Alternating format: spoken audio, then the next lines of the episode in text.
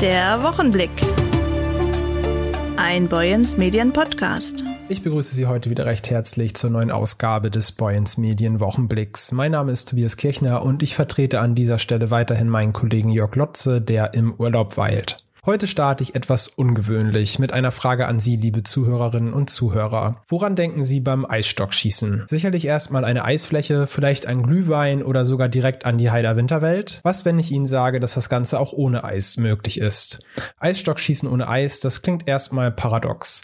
Ausgerechnet im kleinen Süderholm hat sich eine Sparte des Sportvereins auf das Eisstockschießen auf Kunststoff spezialisiert. Stefan Lorenzen ist Leiter der Eisstocksparte des Süderholmer Sportvereins und nimmt Ihnen jetzt die Zweifel an der etwas ungewöhnlichen Sportart. Genau, mal ein kleines Statement zur diesjährigen Heißbahn der Heider Winterwelt.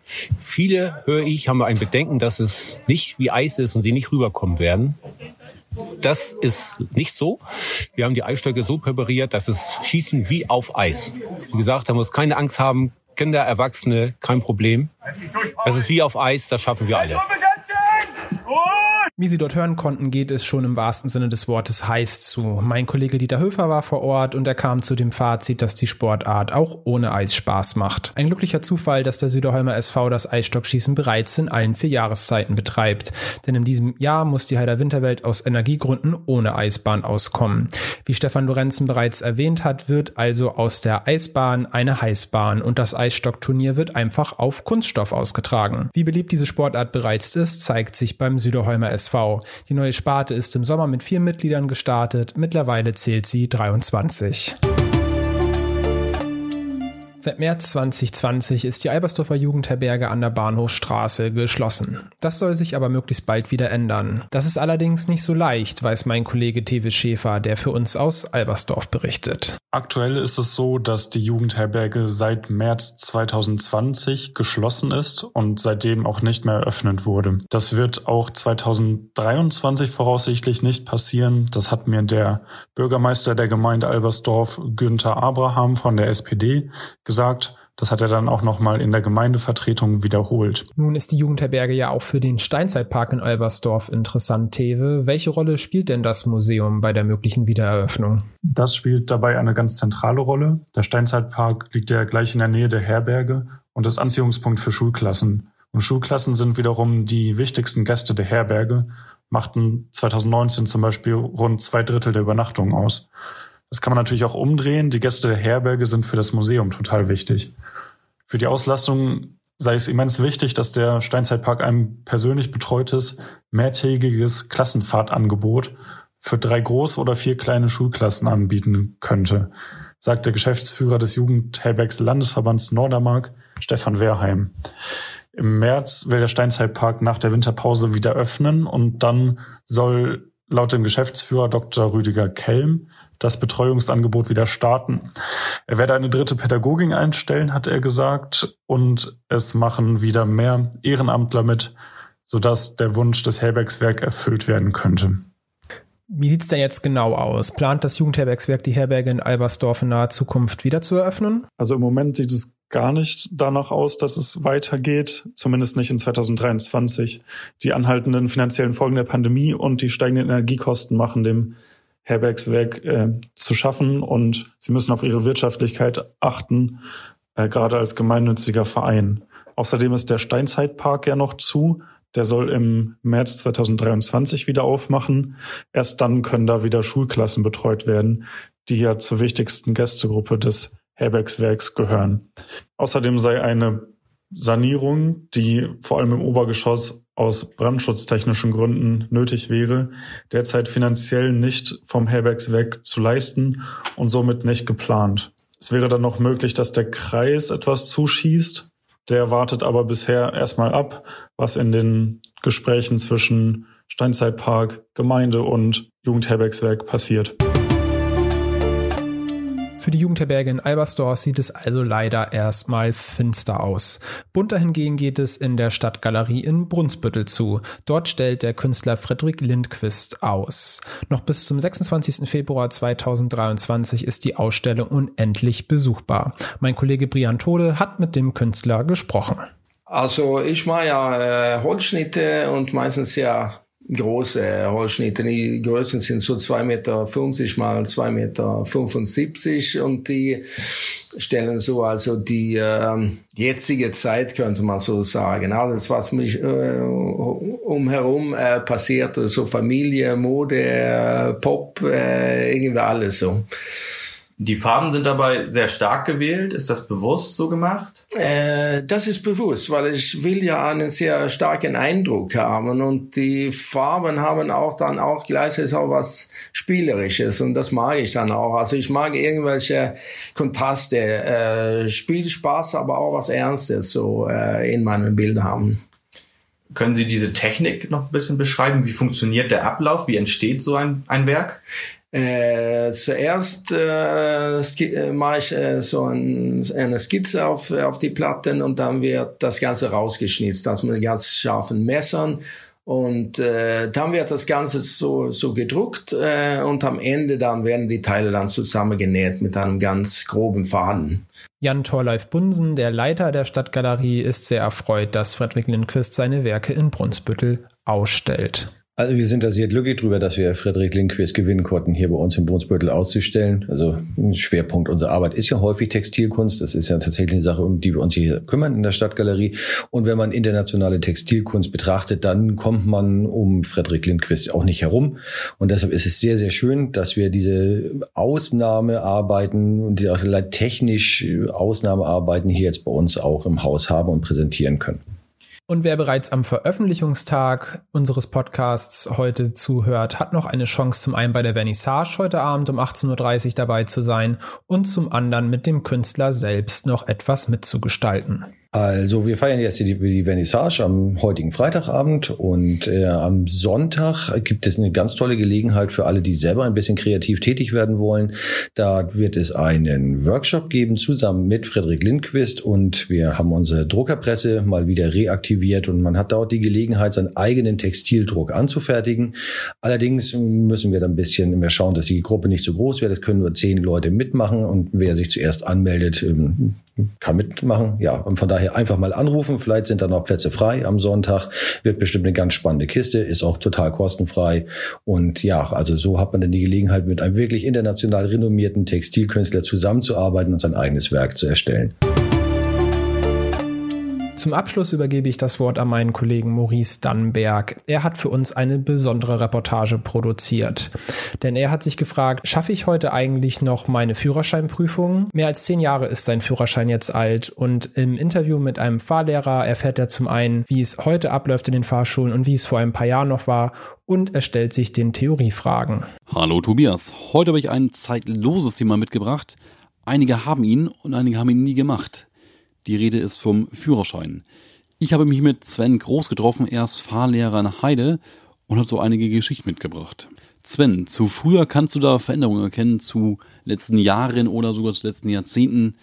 Vielleicht noch zu der Zeit, wo du deinen eigenen ersten Führerschein gemacht hast. Also, was halt gravierend ist, ist die Ausbildung selber. Ähm, wir hatten damals uns äh, ja, Bögen gekauft, diese Papierbögen, ähm, haben die damals ausgefüllt, haben das dem Fahrlehrer dann mitgebracht, gezeigt. Der hat das kontrolliert. Ja, hier kannst du den nächsten Bogen kaufen oder du radierst es dir weg. Ähm, hast halt nach dem zweiten, dritten Mal radieren gesehen, wo du radiert hast und hast dir dann irgendwann einen neuen Satz Bögen gekauft. Heutzutage ähm, hast du halt eine Lern-App.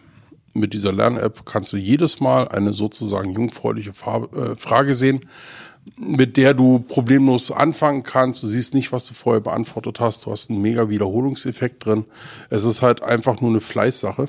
Und der ganz große gravierende Punkt ist einfach die Zeit, dass wir damals sehr, sehr schnell mit der Theorie durch waren, weil wir uns einfach reingehangen haben. Und heute ist es teilweise erschreckend, wie lange die Fahrschüler brauchen. Man, man ist nicht mehr so dahinterher. Also die merken zwar irgendwann, ich brauch's für die, für die Arbeit, wo dann auch die Chefs teilweise Druck machen oder bei uns anrufen und sagen so, ey Leute, warum geht das nicht voran?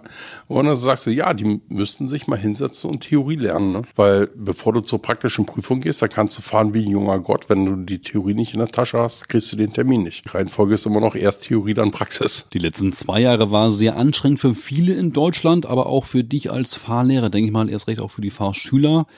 Was gab es da für Veränderungen, bauliche oder eben auch mal ganz zeitlich begrenzte Maßnahmen, Wie hat sich die Corona-Zeit für dich ausgewirkt? Es war ziemlich hart, also für mich auch als Fahrlehrer, weil ich habe wirklich monatelang zu Hause gesessen, weil wir den, diesen absoluten Lockdown hatten. Ich habe mich hier gelangweilt ohne Ende.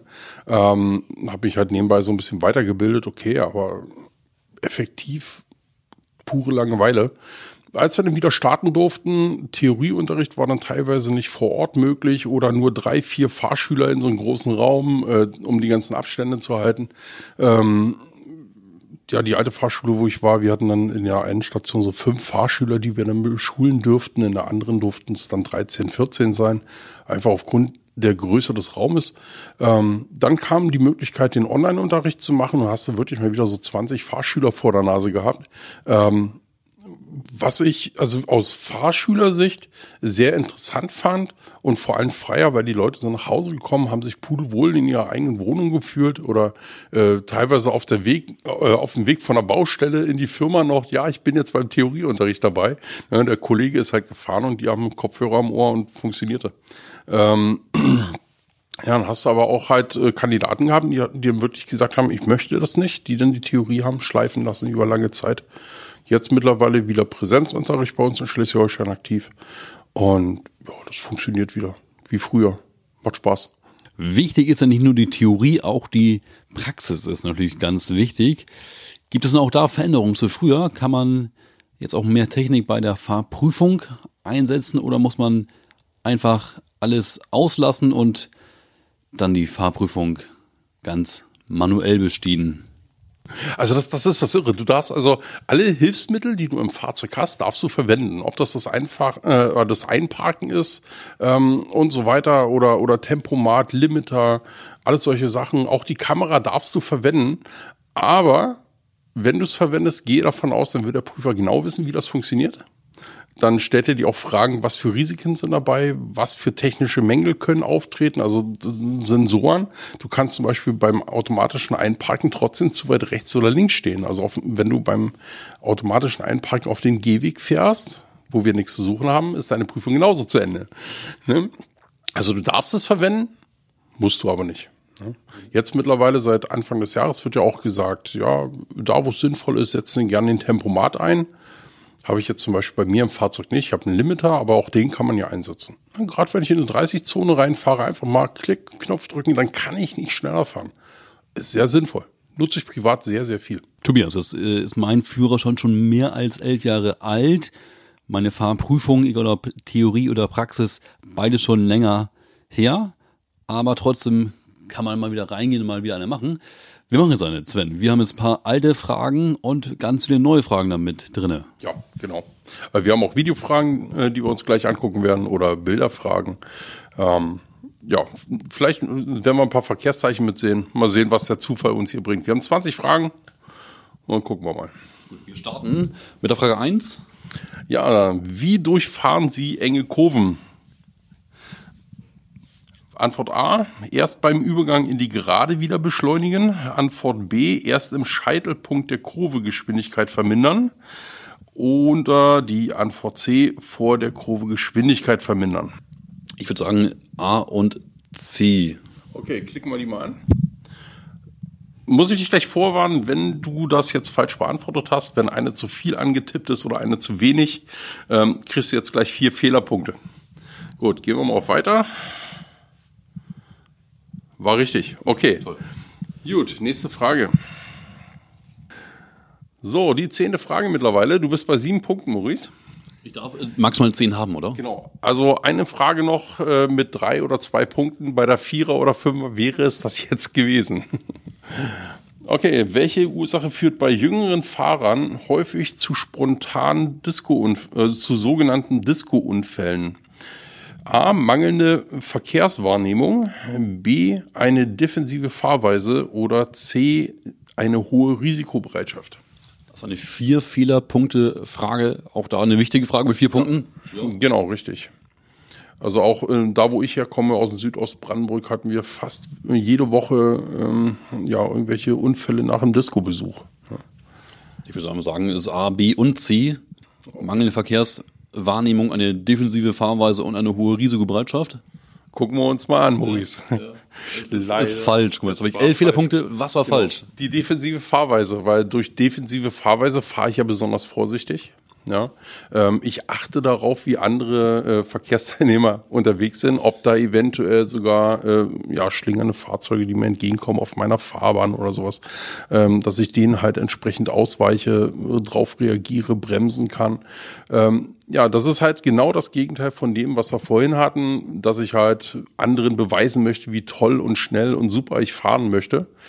Genau das Gegenteil. Also ich bin raus nach zehn Fragen. Ich habe elf Fehlerpunkte, darf man nicht mehr haben. Ich muss bei zehn, muss ich aufhören, oder? genau, richtig, ja. Das wäre das Maximum gewesen. Oder halt zwei äh, Fragen mit fünf Punkten, wo wir zwar auch zehn Punkte haben, aber das wäre dann auch ein Durchfaller. Was muss ich als äh, Fahrstuhl beachten bei den Fragen? Wahrscheinlich wie gerade nicht so schnell durchlesen, anklicken? Genau, richtig. Also wirklich die Fragen genau durchlesen. Teilweise haben wir auch eine doppelte Verneinung drin. Die Videos, ihr habt fünfmal die Möglichkeit, euch die Situation anzugucken. Nutzt es. Wirklich, sag mal, beim ersten Mal erstmal einen allgemeinen Eindruck von der Situation, beim zweiten Mal die Geschwindigkeit kontrollieren, die Spiegel, ob vielleicht von hinten Fahrzeuge kommen oder so. Ähm, dann halt auch wirklich mal gucken, sind da irgendwelche Fußgänger hinter Fahrzeugen auf einmal, die da auftauchen.